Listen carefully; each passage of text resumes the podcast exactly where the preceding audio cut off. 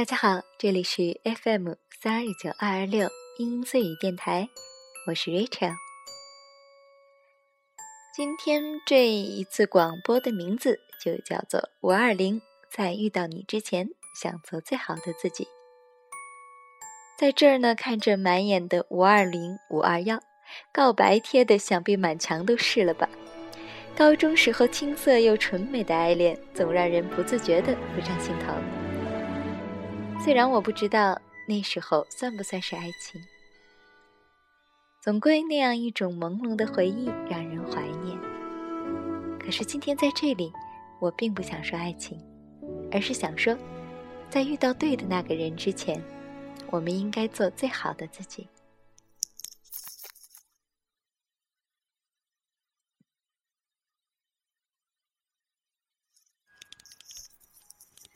不是为了遇见他才做最好的自己，做了最好的自己，也许未必会遇见那个他。但是如果不做最好的自己，便连自己都不在意，又怎么说爱人呢？话说回来，今天和朋友谈起外在的问题，我的意思是，女人一定要会经营自己，从外到内。如若连经营自己都做不到了，就不算是一个合格的女人。或者我们说，女人做的不够专业，不必妆容精致脱俗，但是要大方而有气质。每一个人都有每个人的风格，清新还是御姐，萝莉还是甜美，亦或是一脸阳光的淡然，总归还是要经营的吧。我也在反思，嗯，我来了日本这么久，就因为比较忙碌，一直都没有好好的经营自己。心浮气躁可是个病啊，还是要治一治的。我也是该检讨的。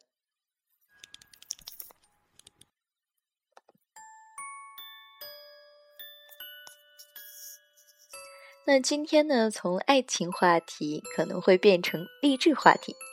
因为今天我看到了一篇文章，非常的有感触和共鸣，那我们就和朋友呃分享一下今天我看到的这个文章，因为最近非常有同感，或者说命中了我的要害。如果有同样感受的朋友在的话，真的希望可以一起谈一谈。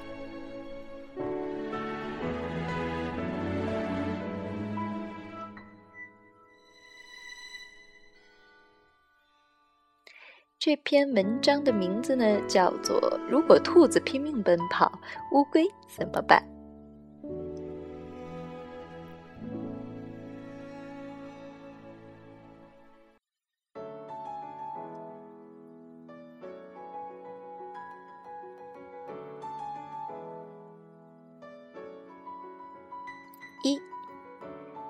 我想每个人成长的经历中，都会或多或少。曾被自卑的情绪所笼罩，我自己就是一个一直纠缠于失败者情节的人。小时候因为吃肥，体育课上在同学面前抬不起头；搬到大城市，因为口音以及内向的性格，成为全班男生的出气筒。到了高中，进到全省理科实验班，才知道有些学霸的智智商。是自己一辈子都无法企及的。初到美国，被身边同学认为是 F.O.B，来自第三世界国家的乡巴佬。混进所谓的世界名校，看到身边一大波牛人，陷入平庸的沮丧。好不容易挤到了纽约华尔街，看到名校中选出的所谓 “cream of the crop”。才开始面对自己综合能力的缺失。回到香港，身边很多投行同事的业务能力与人际能力远远胜于我，只能在高压力的环境下苟延残喘。从乙方转到甲方，开始做 PE 投资后，当跟索罗斯的儿子同桌斗智斗勇时，才能深刻体会家学渊源与赢在起跑线对一个人的意义。由外资换到国企，开始看到体制内藏龙卧虎的主流玩家真正在玩什么，才意识到以前在边缘化外资环境下膨胀出的各种不接地气的泡沫是有多么的可笑。随后开始接触到保险、银行以及其他金融领域的强人们，才知道整个金融大版图中十倍、百倍于自己原来折腾的小池塘规模的资金是在做什么。分享了上面一大段，其实我想说的最重要是如下几点。就像老师在我去斯坦福前曾赠书赠给我的那句话：“到了那儿，指望成为牛人，不用指望了。但至少你知道大海有多宽，能看到牛人在做什么就够了。”对乌龟来讲。兔子存在的意义在于，至少让它知道这世界还有兔子存在，以及兔子跑得有多快。盗用知乎的话说，让你看到更大的世界，这本身就是最大的意义。二，兔子的存在能够让乌龟直面自己就是一只乌龟的事实，有勇气面对真实的自己，才能准确的定位自己的位置。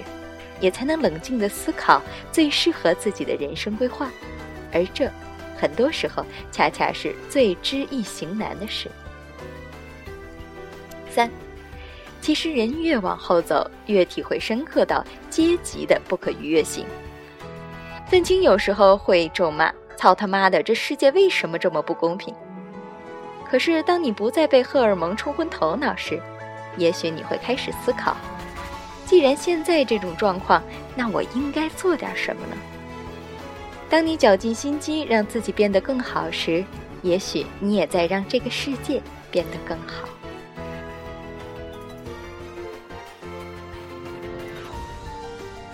二之一，当樱木花道完成两万球的训练之后，他才知道流川枫有多厉害，因为在一次比赛中。他看到流川枫的一个钟头，这个起跳，这个姿势，这个弧线，竟然是他训练中想象的最完美的画面。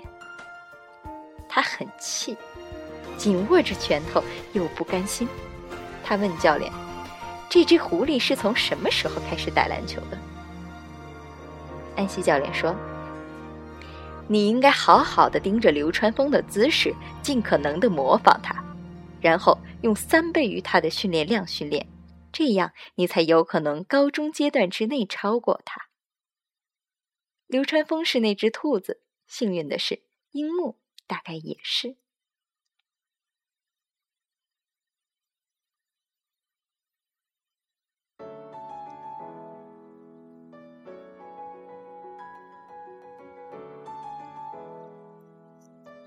题主的困惑在于，樱木是个天才，尚且如此，而你可能只是个木木。二，李宗盛有一首歌，歌词是这样的：最近比较烦，比较烦，比较烦。我看那远方怎么也看不到岸，那个后面还有一班天才追赶。写一首皆大欢喜的歌是越来越难。中年危机全都是这样的。前面比你牛逼的人呢，一眼都望不到岸；后面一般天才比你有经历，比你聪明，比你学历高，比你国际化。而你，小孩成绩你得操心，老婆吃秘书的醋你也得操心，父母身体逐渐糟糕，最可怕的是你头发越来越少，身体越来越胖。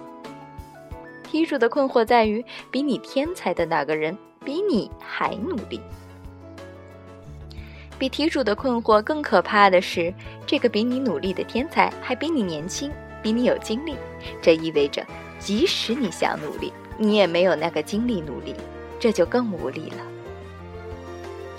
三，蜗居里面，宋思明想抢郭海藻，他比小贝成熟、稳重，懂得女孩的心思，样貌也不比小贝差。他有钱有势力，能帮海藻解决问题。若是宋思明未婚，小贝，你拿什么跟人家拼？小贝可能一辈子都达不到宋思明的高度，即使拼尽全力，这才是无力感。四，所以，我们能做什么？如果你是个绝对的蠢蛋，那我只能说，请你尽量少认识这个世界为好，最好一辈子不要离开你生活的地方。有时候知道的越多越痛苦。当你看到那么繁华的城市、那么美丽的女孩、那么高大上的生活都与你无关时，更多的痛苦便会袭来。如果你是个笨蛋又不肯努力，那也请你少知道一点。如果你不是一个绝对的蠢蛋又愿意努力，请你参考第一段安西老师的话：盯着那只兔子的每一个动作。能学多少学多少，然后以他三倍的训练量训练。兔子一定会打盹儿的，即使牛中之牛。三十岁以后，也许再无建树。也不是每个科比一档一样的天才都知道洛杉矶凌晨四点的样子。你知道洛克里吗？他说：“努力的天才也是天才。”我曾经在一个答案中说过。勤奋可能是这个世界上最被高估的美德，但是对于一个毫无天赋的人来说，可以倚仗的就只有勤奋了。如此，即便你还是追不上兔子，你可以是乌龟里跑得最快的那一个。如此，即便你是木木，你也能做成一个每天都比昨天好一点点的木木。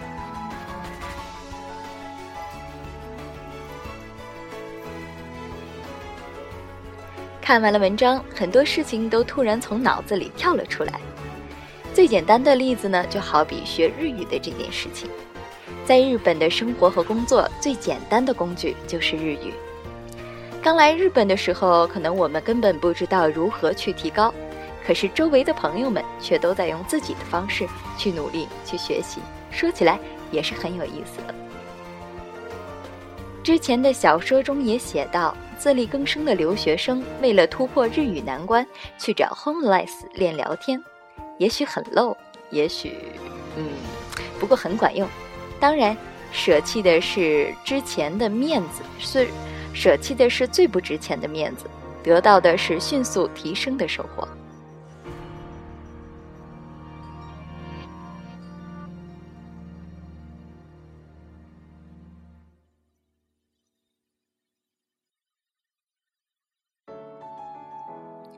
再说一个比较夸张的例子，有一个有钱人家的大小姐，也是泰国的，是我的一个同学。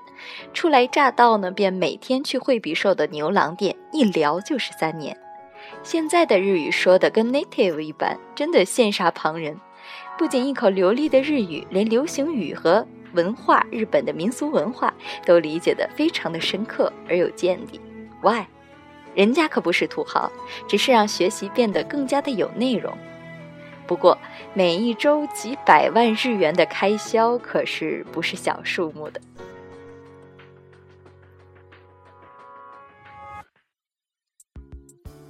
然后呢，就是最近的一位长相超甜美的妹子，她曾经去过女仆店打工。这样一来呢，不仅钱赚到了，对于日本的宅文化的理解大大加深。加之他的头脑十分的聪慧，便很快的做出了受欢迎、很受欢迎的网络节目，成了网广为人知的网络红人。可爱甜蜜度五颗星星以上，日语也是飞速的进步，真的是一举多得。不过，别看起来非常的风光，其实背地里他们吃了多少苦，想想也能猜出个一二吧。还有一种呢，就是找日本人男朋友，嗯，也不用说去爱还是不爱，或者是恋还是不恋，也许他们舍弃了一种恋爱的美丽心情，仅仅是为了提高日文，嗯，实践这种方法的人也大有人在。